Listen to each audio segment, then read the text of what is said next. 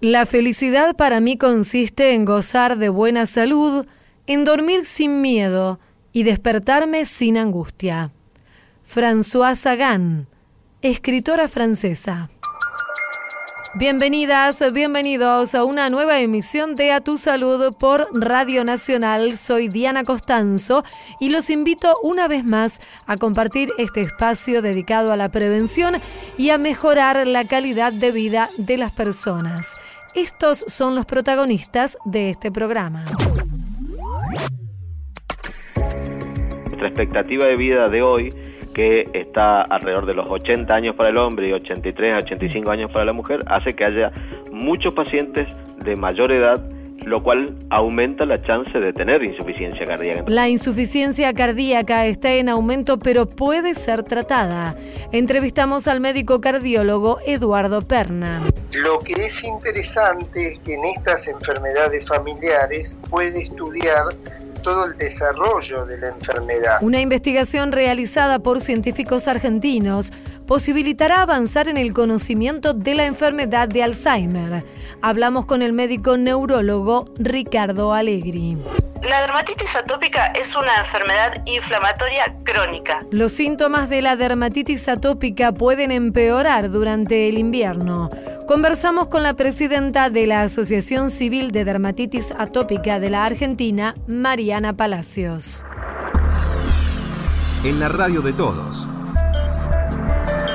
A tu salud.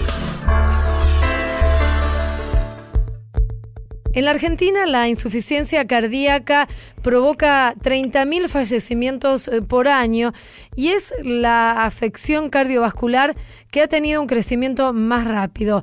¿Por qué motivos? Bueno, esto se lo vamos a preguntar al doctor Eduardo Perna, él es vicepresidente segundo de la Federación Argentina de Cardiología y también jefe de la División de Insuficiencia Cardíaca del Instituto de Cardiología de Corrientes.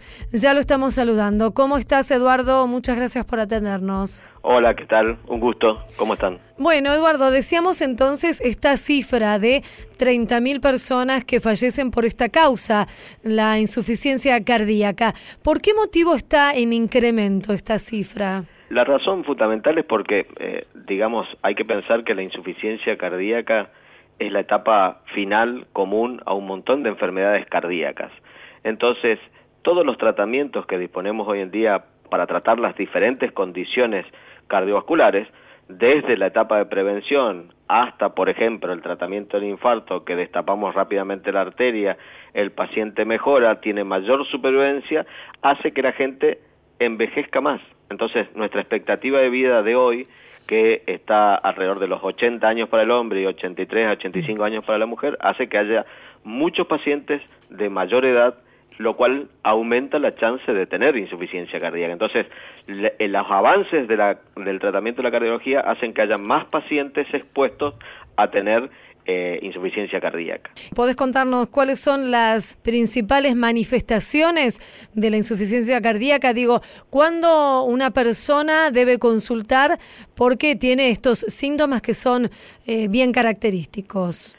Sí, en general hay que tener en cuenta que primero es un paciente que ya tiene un pasado o un presente relacionado con una enfermedad cardíaca, o, es un paciente que tiene hipertensión arterial, o es un paciente que ha tenido un infarto de miocardio, que ya está tratado, y de repente empieza con una reducción de la capacidad para hacer actividades, por ejemplo en la casa. Entonces le empieza a faltar el aire cuando, por ejemplo, empieza a, la, señora o el señor que está barriendo eh, siente que le falta el aire o siente que le falta el aire cuando camina, cosa que antes no le pasaba, o cuando menos esfuerzo tiene, más grave es la situación. Entonces, si aparece al bañarse o con mínimos movimientos, uno debe pensar que hay un problema relacionado al corazón que lo puede estar causando. Claro, Eduardo, pero muchas veces esto se confunde porque dice, ay, ya estoy grande, ya no puedo subir una escalera, ya no puedo hacer lo mismo que hacía antes. Digo, es una situación para tener en cuenta, no es que es normal, entre comillas, que ocurra esto. Exactamente, eso es, es, es muy común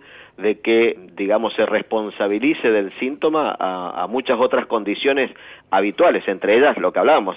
Si esto es una condición de pacientes de edad, y el paciente de edad ya tiene una limitación, uno dice, no, es por esto. Por eso digo, uno ante, ante la aparición de estos síntomas con mínimas actividades es donde se tiene que preocupar y se tiene que ocupar, porque consultar precozmente significa una intervención precoz que puede hacer que mejore mucho la calidad de vida, porque el tratamiento lo puede mejorar. El otro hallazgo que es muy común y que también tiene muchas causas es el paciente que se hincha, que se hincha las piernas y que empieza a retener líquido. Eso también es común a muchas cosas, desde condiciones normales, por decir una forma, hasta condiciones patológicas. Pero en un paciente, insisto en este tema, que ya tiene algún antecedente de algo cardiológico y aparecen estas cosas, ahí tiene que aumentar el grado de alerta. Ahora, Eduardo, llega a tu consultorio una persona que te cuenta estas situaciones que está viviendo, ¿no? ¿Cómo es el diagnóstico? ¿Se le manda a hacer estudios? ¿El diagnóstico puede realizarse simplemente desde la clínica? ¿Cómo es que ustedes trabajan? El diagnóstico, te diría que en un 60-70% uno lo puede hacer al momento de la evaluación. ¿Esto qué significa? Simplemente con interrogarlo al paciente, con ver eh, sus antecedentes, con revisarlo, se puede llegar a un diagnóstico en un porcentaje amplio y más aún si le agregamos dos cosas muy sencillas que hacemos los cardiólogos y los clínicos en general eh, hacemos esto, es un electrocardiograma y una radiografía de tórax. Esto permite hacer el diagnóstico en un 70-80% de los pacientes. Y hay un porcentaje de pacientes en los cuales tenemos que pasar a la siguiente etapa, que es la valoración con un ecocardiograma. Todos estudios habituales hoy en la cardiología y, eh, digamos, de rápido acceso y no invasivos. Es decir, no demanda hasta allí ni siquiera una extracción de sangre. Claro, son muy sencillos. claro, la extracción de sangre puede ser un elemento más, digamos, de un poquito mayor complejidad para hacer el diagnóstico. Y Eduardo, eh, finalmente, una vez que el diagnóstico ya está realizado y el profesional sabe que están ante, está ante una persona que tiene esta insuficiencia cardíaca, ¿cómo es el, tratamiento? O tal vez eh, se trata de un cambio en condiciones de vida, en realizar más ejercicio o en cambiar la alimentación. ¿Por qué lado, digamos, va el tratamiento? Es que el tratamiento, vos lo tocaste muy bien, el tratamiento engloba todas esas opciones claramente hay una intervención con, pastillas, con medicamentos, ¿no es cierto? Generalmente uno lo primero que utiliza para tratar de sacarle el síntoma que, motiva la consulta son los diuréticos, pero también hay que usar drogas que se llaman vasodilatadores, porque los vasodilatadores mejoran la función del corazón, se usan otros tipos de drogas como los beta bloqueantes. Todo ese tratamiento va a depender del diagnóstico final del tipo de insuficiencia cardíaca. La intervención sobre la actividad física en un principio, cuando el paciente está descompensado, uno le reduce la actividad física, pero una vez que logramos la estabilización, es fundamental reiniciar un programa de actividades físicas porque eso mejora el acondicionamiento de todo el organismo. Y finalmente, el tema de la dieta es también crucial porque la dieta fundamental aquí no se basa tanto en la reducción del peso una vez que el paciente llega a la insuficiencia cardíaca, sino en el tipo de alimentación para tratar de reducir el contenido de sal. Mm. Lo mismo que hacemos en hipertensión arterial, quizás mucho más ajustado, limitar el ingreso de sal para eh, digamos, evitar la retención de líquidos, que es lo que lleva a los síntomas de estos pacientes. Doctor Eduardo Perna, vicepresidente segundo de la Federación Argentina de Cardiología, muchísimas gracias por esta charla aquí en A Tu Salud por Radio Nacional. Le mandamos un saludo. Muchas gracias y saludos a todos. Adiós. A Tu Salud por la Radio de Todos.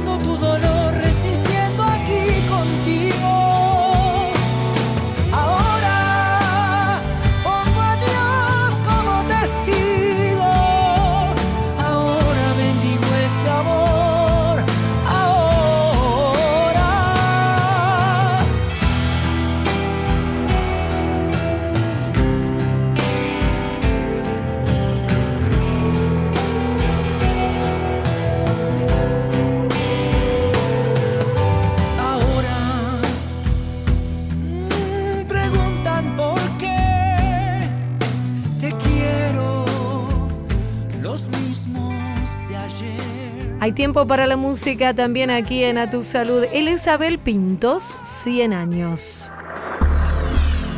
En la radio de todos. A Tu Salud.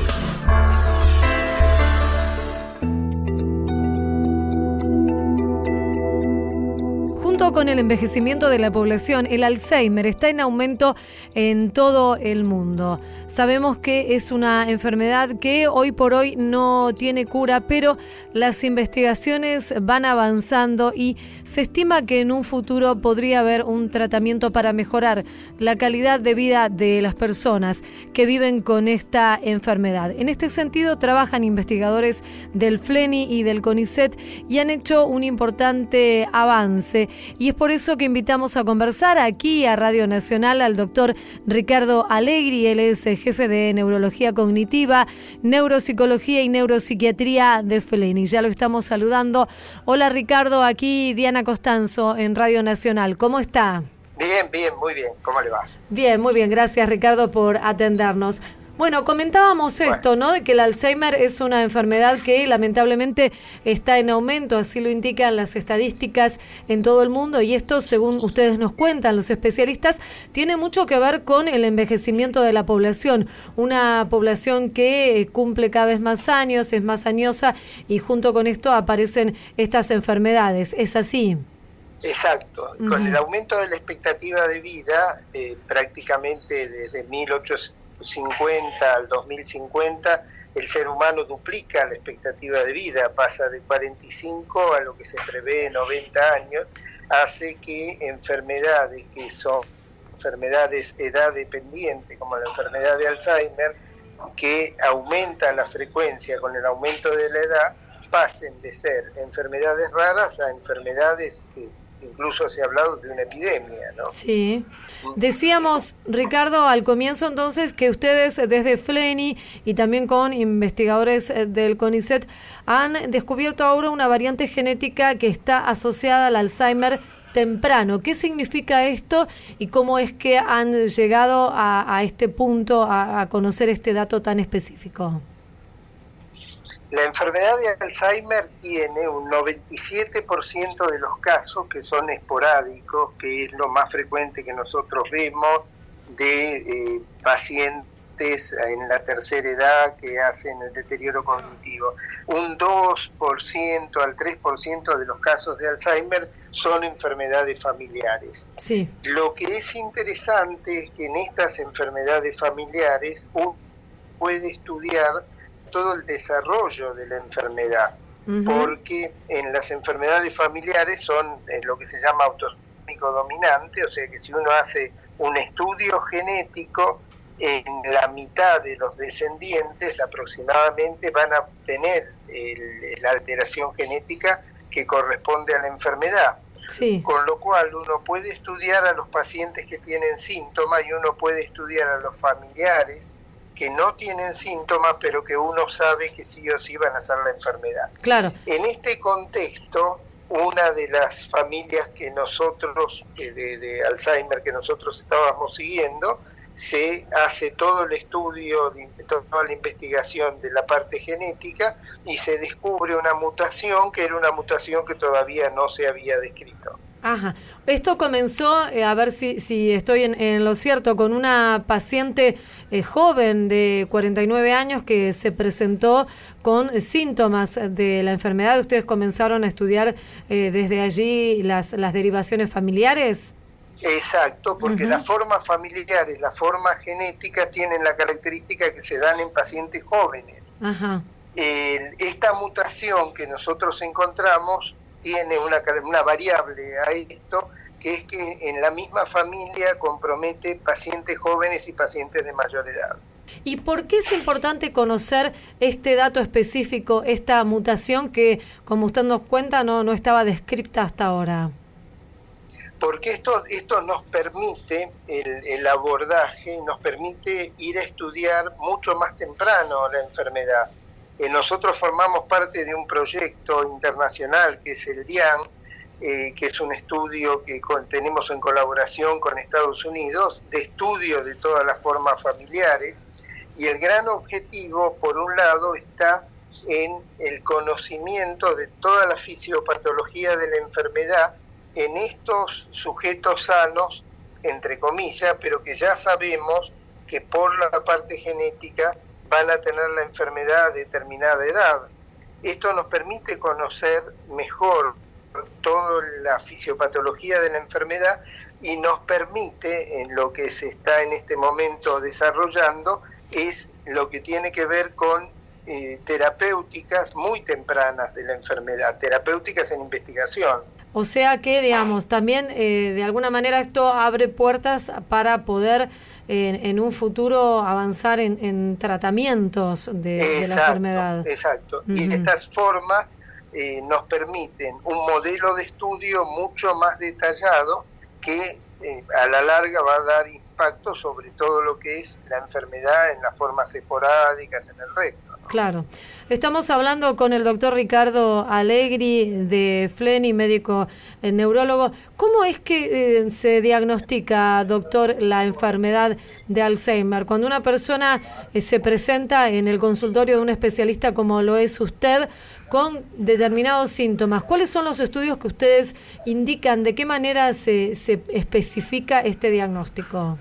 Sí, en primer lugar es el, el, estudio básico que se hace es bueno todo un laboratorio, una imagen, una resonancia y una evaluación cognitiva para ver el tipo de problema cognitivo, el tipo de problema de memoria que tiene el paciente esos son los estudios básicos clínicos. Después, si uno quiere avanzar de acuerdo al caso clínico, de acuerdo a la complejidad, uno tiene la opción de lo que se llama los biomarcadores, o sea, determinadas técnicas mucho más específicas y más sofisticadas que nos dicen en una persona si tiene o no tiene realmente la enfermedad. Esto eh, hoy por hoy es a través de estudios que son más complejos, como es un PET con marcación amiloidea o como ese estudio de líquido cefalorraquídeo con búsqueda de determinadas proteínas en el líquido. Claro, o sea que digamos, se puede ver con imágenes que algo cambia en, en este paciente que está transitando las primeras etapas de la enfermedad. Exacto, exacto. Uno tiene un protocolo básico que es el que hace en la mayoría de los pacientes y después tiene protocolos más específicos para casos especiales.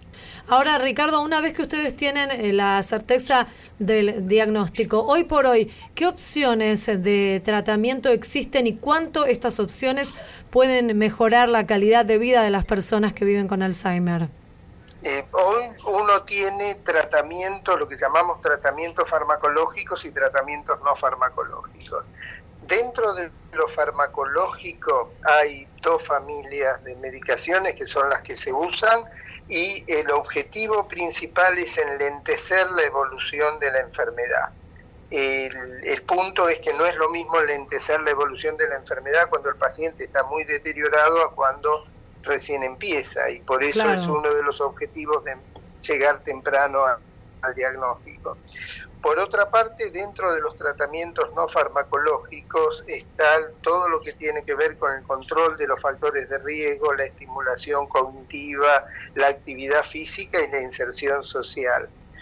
Lo que es interesante, que hasta hace pocos años no, no se hablaba, es que hoy se habla de la parte preventiva en Alzheimer. Sí. Eh, la parte preventiva en Alzheimer tiene que ver con todo lo que uno puede hacer previo o sea, ya no cuando uno tiene la enfermedad, sino todo lo que uno puede hacer para prevenir para que la enfermedad de Alzheimer aparezca más tardío. Mm, claro, ¿y qué puede hacer uno para prevenir esto?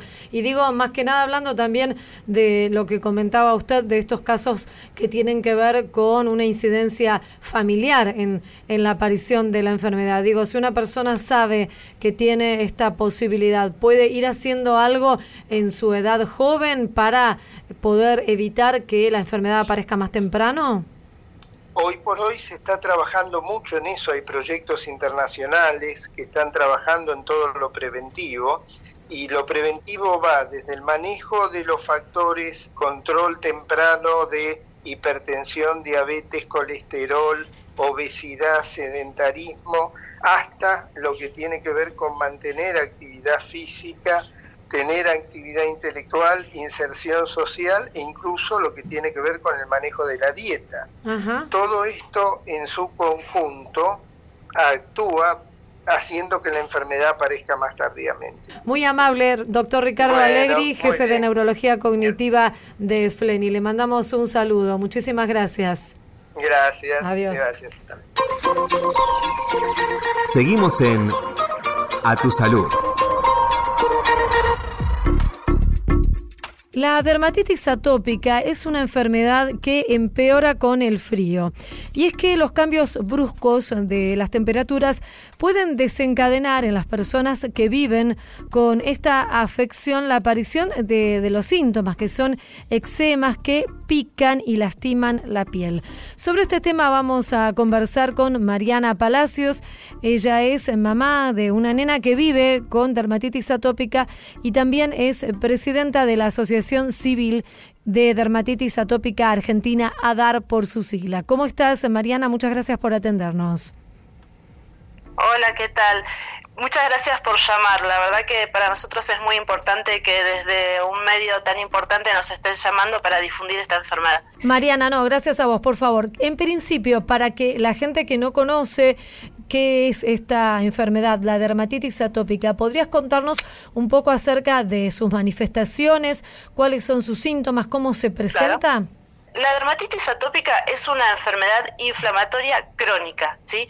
¿Cuáles son los síntomas que vamos a tener que prestar atención frente a esta enfermedad? Es que tenemos una piel seca, principalmente, una y el síntoma principal de esta piel seca es que empieza a picar. Y cuando yo hablo de picazón, no hablo de una picazón leve, hablo de una picazón constante, es la base de esta enfermedad, una picazón que no nos deja dormir, que nos empezamos a rascar básicamente también dormidos y que al rascarnos tanto nos empezamos a lastimar, empezamos a lastimar nuestra barrera, ¿no es cierto? Nuestra barrera dérmica. Esto cuando se lastima que empieza a provocar que entren bacterias y que se empiece a infectar la piel. Claro. Esto se hace todo un, ciclo atópico, le llamamos. ¿Por qué? Porque nos tenemos la piel seca, nos empieza a picar, nos ponemos las cremas que nos recomienda la dermatóloga, nos cura un poquito, y después vuelve otra vez la picazón porque no se va, porque es una enfermedad crónica que no tiene cura y que por lo tanto se va a padecer siempre, sí, siempre. Y lamentablemente eh, a la fecha no tenemos un tratamiento específico y que dé resultados que cambien la calidad de vida de las personas que lo Hay que entender que esta enfermedad afecta muchísimo la calidad de vida. Hay que imaginarse a personas adultas, adolescentes, bebés, que se están rascando, que lloran del sufrimiento todo el día. Y cuando digo todo el día, es literal todo el día. Porque además es una piel lastimada y no solamente afecta lo emocional, sino también su vínculo con las demás personas. dependiendo de la edad, obviamente. Claro, porque además eh, se manifiesta justamente en el órgano que está expuesto y que las otras personas ven, que es, la piel, y esto debe generar además una situación en cuanto a lo que es la, exposición de, las personas, más allá del sufrimiento, digamos, de, esto que nos contás, digo, la exposición al resto del mundo, ¿no? Es muy importante, es el factor emocional en la dermatitis atópica es muy importante, pero bueno, eh, la base fundamental, como dije al principio, es la picazón y que es importante para nosotros que entiendan de que no es una picazón que se va con una crema y se va en el momento o que en el día puede desaparecer. Es una picazón que lastima, que nos lastimamos todo el cuerpo y bueno, que tiene distintos grados igualmente. Hay distintos grados, eh, hay personas que lo tienen leve, que con un tratamiento tópico, o sea, cremas, lo pueden controlar a los brotes, pero después tenemos otros pacientes que ya son graves y que de repente actualmente están recibiendo algunos tratamientos que no son específicos para la dermatitis atópica, pero que eh, a la medicina actual eh, es el único recurso que tiene. No todos los pacientes pueden recibir esos tratamientos, pues son tratamientos fuertes y que no son específicos. Claro. Sí estamos esperando algunas novedades. La difusión tiene mucho que ver con todo esto, ¿no?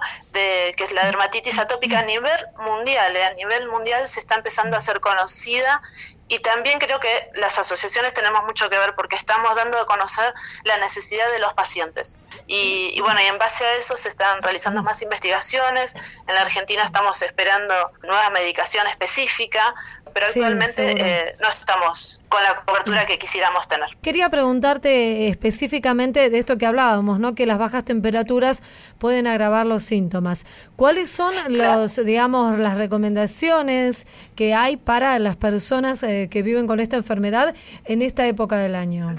El invierno es cuando más afecta, porque como todos ahora los que estamos adentro de casa o en la oficina o en trabajo, ¿no es cierto? En general, la temperatura, estamos con los calefactores, el aire y afuera hace frío. Entonces, ¿por qué afecta? Por el cambio de temperatura, ¿no es cierto? Como también puede pasar el verano, pero bueno, en invierno la piel seca sabemos que, que afecta más, ¿no es cierto? Las recomendaciones que podemos hacer eh, frente a este clima es siempre la ropa de algodón. ¿sí? el algodón 100% para nosotros, tanto en las sábanas, en la camiseta, en la ropa que, nos ponemos, tiene que ser algodón. Después, bueno, hay un montonazo, por ejemplo, cuando me baño no puedo durar en la ducha más de 10 minutos. Cuando me seco no puede ser, o mucha gente se seca, si no me tengo que dar pequeños golpes para no lastimar la piel, pues es una piel que está constantemente delicada, eh, el agua tiene que ser tibia y después el tratamiento principal, que es la hidratación mínimo tres veces por día me tengo que hidratar toda la piel con cremas específicas. Muy bien. Mariana Palacios, eh, presidenta de la Asociación Civil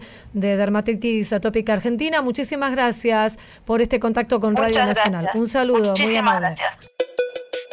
Esto fue A Tu Salud, un programa dedicado a los últimos avances en medicina, prevención y tratamientos. Hasta la próxima emisión.